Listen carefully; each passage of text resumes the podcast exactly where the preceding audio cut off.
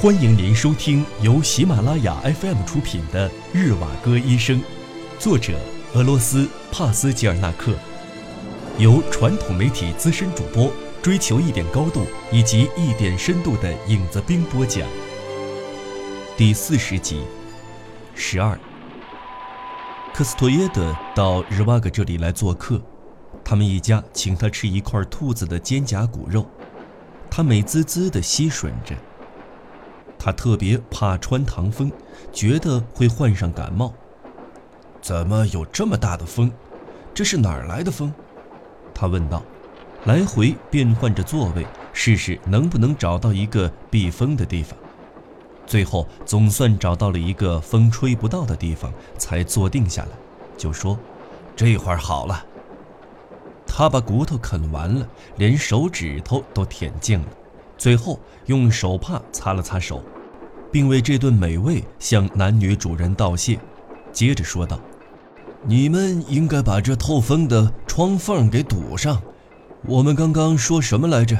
还是回到正题吧，医生，根本不是您说的那么一回事儿。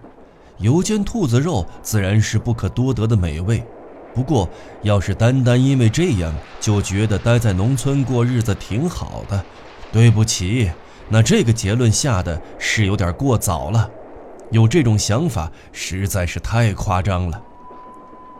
哎，您先别急，尤里安德烈耶维奇反驳道：“您瞧瞧这些车站，树木都完好无缺地生长着，栅栏围墙也没有被破坏，还有这些小集市，那边有那些做买卖的妇女，想想看，这些景象看着让人多么的心满意足呀！”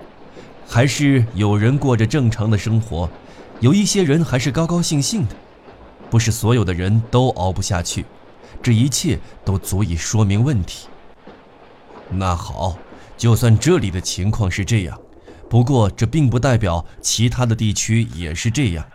您怎么能得出这种结论呢？您不妨到一百俄里以外的地区去看一看，农民起义接连不断。如果要问他们反对谁？白党和红色分子都反对，看是谁掌权。您一定会说：“是啊，任何一种制度他们都反对，他们根本不知道想要什么。”对不起，您不要以为您的猜测是对的。其实他们比任何人都要清楚，其实他们要求的和你我所要求的那些是截然不同的。农民一旦被革命唤醒后，他们认定千百年来梦想的生活就要变成现实了，无政府的一家一户的独立生活，自给自足的田园生活，不向谁索要权利，也不承担任何义务。旧的国家体制的枷锁被破除，他们又卷入了新的革命的超国家体制的漩涡中。所以，农民会起义，不可能有安定的地方。您还在说农民的日子过得很好，老兄，其实您什么都不知道。依我看，您也不想了解。那又如何？我确实不想了解。您说的对啊，您先别忙。我为什么非得全部了解呢？我干嘛必须追根究底的知道这些事情呢？这个时代没有考虑过我的感受，而是随心所欲的强加于我。我对于这种事实又凭什么认同？您说我没有尊重事实，可是，如今在俄国还有没有实际呢？我认为实际根本就不存在了。我宁愿相信农村生活的很好，而且越来越繁荣。如果连我这一点愿望也落空，那么我该如何面对？我的生活还有什么希望？还有什么信仰？但是。生活还得继续，我还有家庭。尤里安德烈耶维奇挥挥手，让亚历山大·亚历山德罗维奇和科斯托耶德去争论，往铺位边上挪了挪，探出头去望着下面那些人。普利图利耶夫、沃罗纽克、加古诺瓦和瓦夏几个人在下边一起聊天。火车越来越靠近故乡。普里图利耶夫聊起来该怎么去那边，该在哪一站下车，然后该怎么走，徒步或是骑马。当那些熟悉的家乡村镇的地名一一传到瓦夏的耳朵，他立刻兴奋地站起来，眼睛闪耀着光芒，激动地重复着这些地名，好像这些地方是存在于一个神奇的、让人兴奋的童话中。您大概是在苏霍伊渡口下车吗？他激动得上气不接下气地问。当然，我们就是在那儿下车，然后朝布伊斯科耶村那边走。对，往下面走就是布伊斯科耶土路，布伊斯科耶乡道就是这条。布伊斯科耶村怎么会不知道？我们在这儿转弯，然后右拐几次，就可以看见维雷杰尼基镇了。哈利托诺维奇叔叔，如果想要去您那边，应该是过河以后往左拐。您知道佩尔加河吧？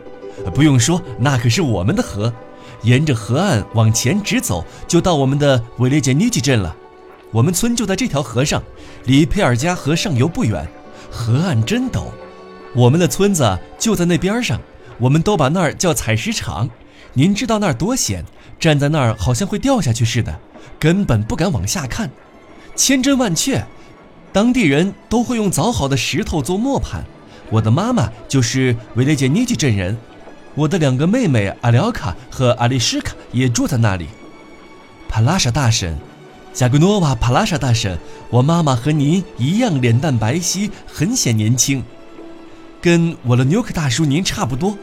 我的纽克大叔，大叔，我求求您，以基督上帝之名，我的纽克大叔，您这是干什么？您是布谷鸟吗？怎么老是叫我我的纽克大叔，我的纽克大叔？难道我还不知道我是个大叔，不是大婶？你要我怎么办？求我有什么用？让我私自放了你？你说是不是这样？你走了，我可就活不成了，非得把我关进黑屋子里不可。加古诺瓦默默地一言不发，心不在焉地望着远处的某个地方。他是在想着自己的心事。一面轻抚着挖下的头，拨弄着他浅褐色的卷发，一面偶尔冲着这孩子点头微笑，用眼神暗示他不要傻乎乎的当着大家的面儿和沃洛纽克谈论这事儿。他的意思是，到了恰当的时机，问题自然会迎刃而解，不要太担心。十三，当列车。远离中部俄罗斯，驶到东边的地带以后，就开始意外连连，因为列车进入到有武装匪帮出没、刚刚才平息了叛乱的不稳定地区。列车在旷野接二连三地停车，有队伍拦阻列车的行进，到车厢内反复巡视，过来检查证件和行李。在一天夜里又停了下来。但是没有让大家起来，也没有人来检查车厢。尤里安德烈耶维奇既好奇又有些担心，怕出了什么事儿，于是他跳下取暖货车。外面漆黑一片，是在正常区间，突然停在一个路标附近，也不知道是何缘故，一片人工种植的云杉林立在路基两旁。尤里·安德烈耶维奇旁边的几个人先下去了，在取暖货车前来回走动着。据他们了解，也没出什么事情，好像是司机自己停了车。他说：“这一带很不安全，需要探路的捡道车先去探探，确保这个区间没有危险，才继续开。”据说有乘客代表过去和他商量了。必要的时候还打算塞点钱，可是他们说水兵们也跑去插手这事儿，这些人会把事情弄糟的。尤里安德烈耶维奇向这些人了解情况的时候，机车旁边那片平坦的雪地被列车烟筒和取暖炉灰箱里蹦出的火星照亮，像篝火一样闪耀着。突然，一道火舌乍现。一小片雪地、机车和从车厢旁边跑过去的人影，瞬间都被照亮了。前面的那个人影好像就是司机，他跑到前面，踩着踏板一端往上一跃，飞过缓冲器的长杠就不见了。后面那些追他的几个水兵也用同样的方式跳过去，凭借着踏板在空中一跃，落地的时候就不见人影了。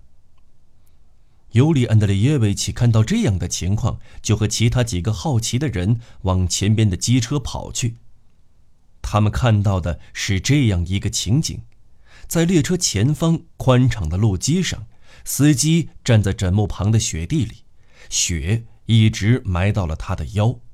水兵们也被雪淹没了一半身子，他们像猎人追捕野兽一样呈半圆形把他包围住。司机吼道：“谢谢你们这些小海燕，居然有这种事情！枪口用来对准自己的工人兄弟，我难道是故意不把车往前开？旅客同志们，请你们帮我作证，这是个普通的地方吧？”谁都可以随随便便把这儿的铁路道丁拧走啊！你们滚吧！你们想干什么？难道我这样做是为了自己？坐车的是你们这一车的人，这不是为了我，是为了你们着想。怕出什么事儿？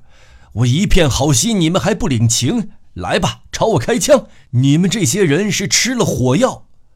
旅客同志们，你们都看着，我绝不躲闪一下。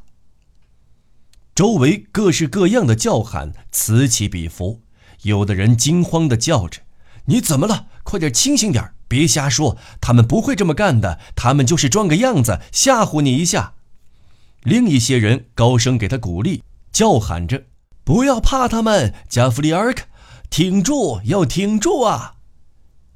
有一个棕黄头发、身材魁梧的水兵最先从雪堆里走出来，他的脑袋很大。所以脸看起来呈扁平状，他从容不迫地转过身，面对着大家，压低着嗓子，轻声地说了几句。和沃洛纽克一样，他说话的时候带着乌克兰口音。对不起，大家都在这儿干什么？出来喝西北风是吗？公民们，大雪的天儿，都赶紧回车厢里去吧。在这个非同寻常的夜里。他这种镇静自若的态度，反倒使他的话语显得幼稚可笑。人群开始渐渐散去，大家都返回到自己的车厢。这个时候，大个子水兵来到还没有平静下来的司机跟前，说道：“不要再发神经了，司机同志，快从雪坑里面出来，我们走吧。”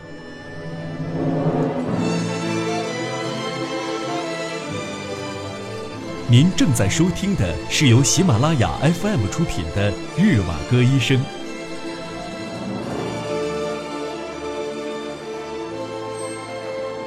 十四，第二天，因为担心在被大风雪埋住的路轨上行驶会导致车轮下滑，列车经常减速，车行平稳。列车终于在一处荒无人烟的旷野停下了，那是一处车站遗迹。早已被大火烧毁，夏开尔米斯的字样残留在被熏黑的残垣断壁的正面。不只是车站留下火烧的痕迹，车站后面，皑皑白雪覆盖着一个空荡孤寂的小村落，还有从车站到小村子的那片凄凉的空地，村口处的一栋房子被烧得面目全非。隔壁房子的屋角已经倒塌，几根原木掉了下来，一端搭到室内。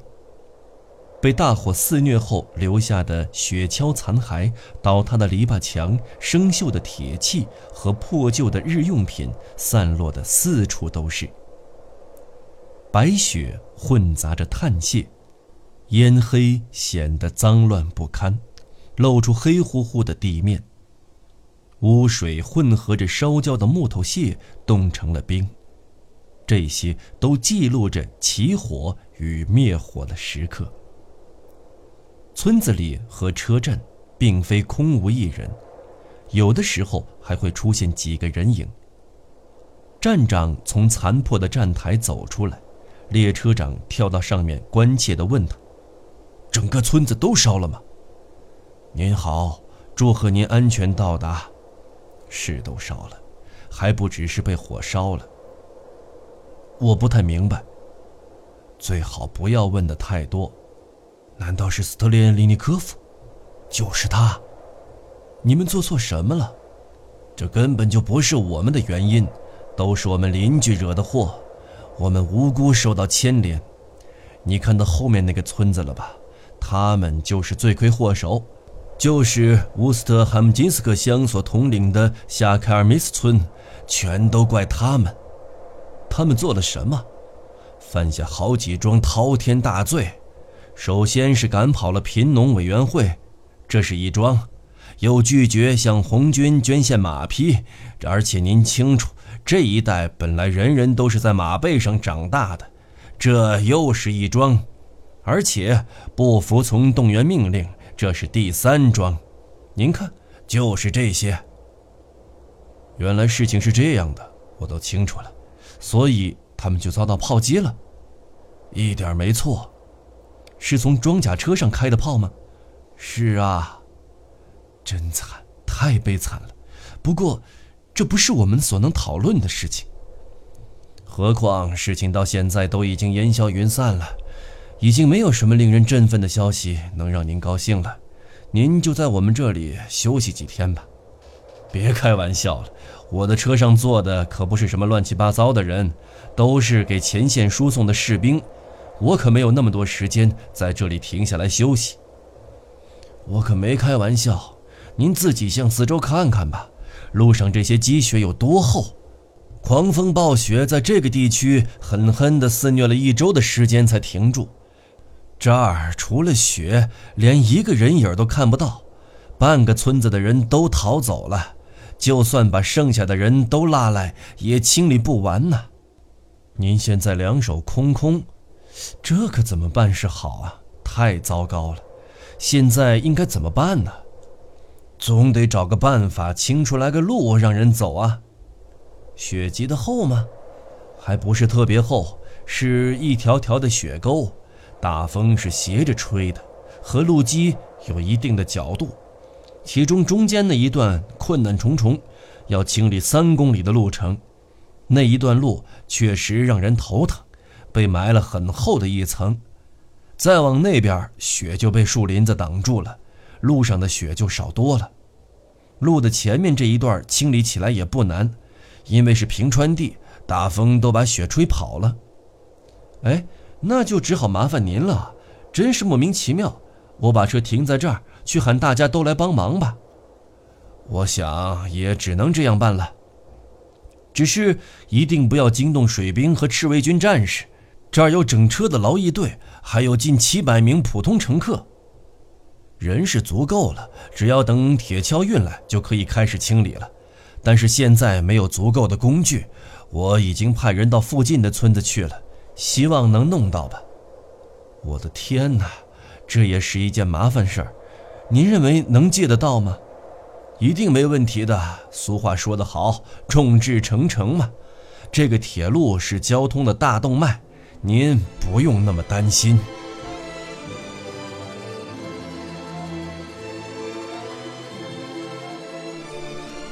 听众朋友，本期节目到此播讲完毕，我们下期节目再见。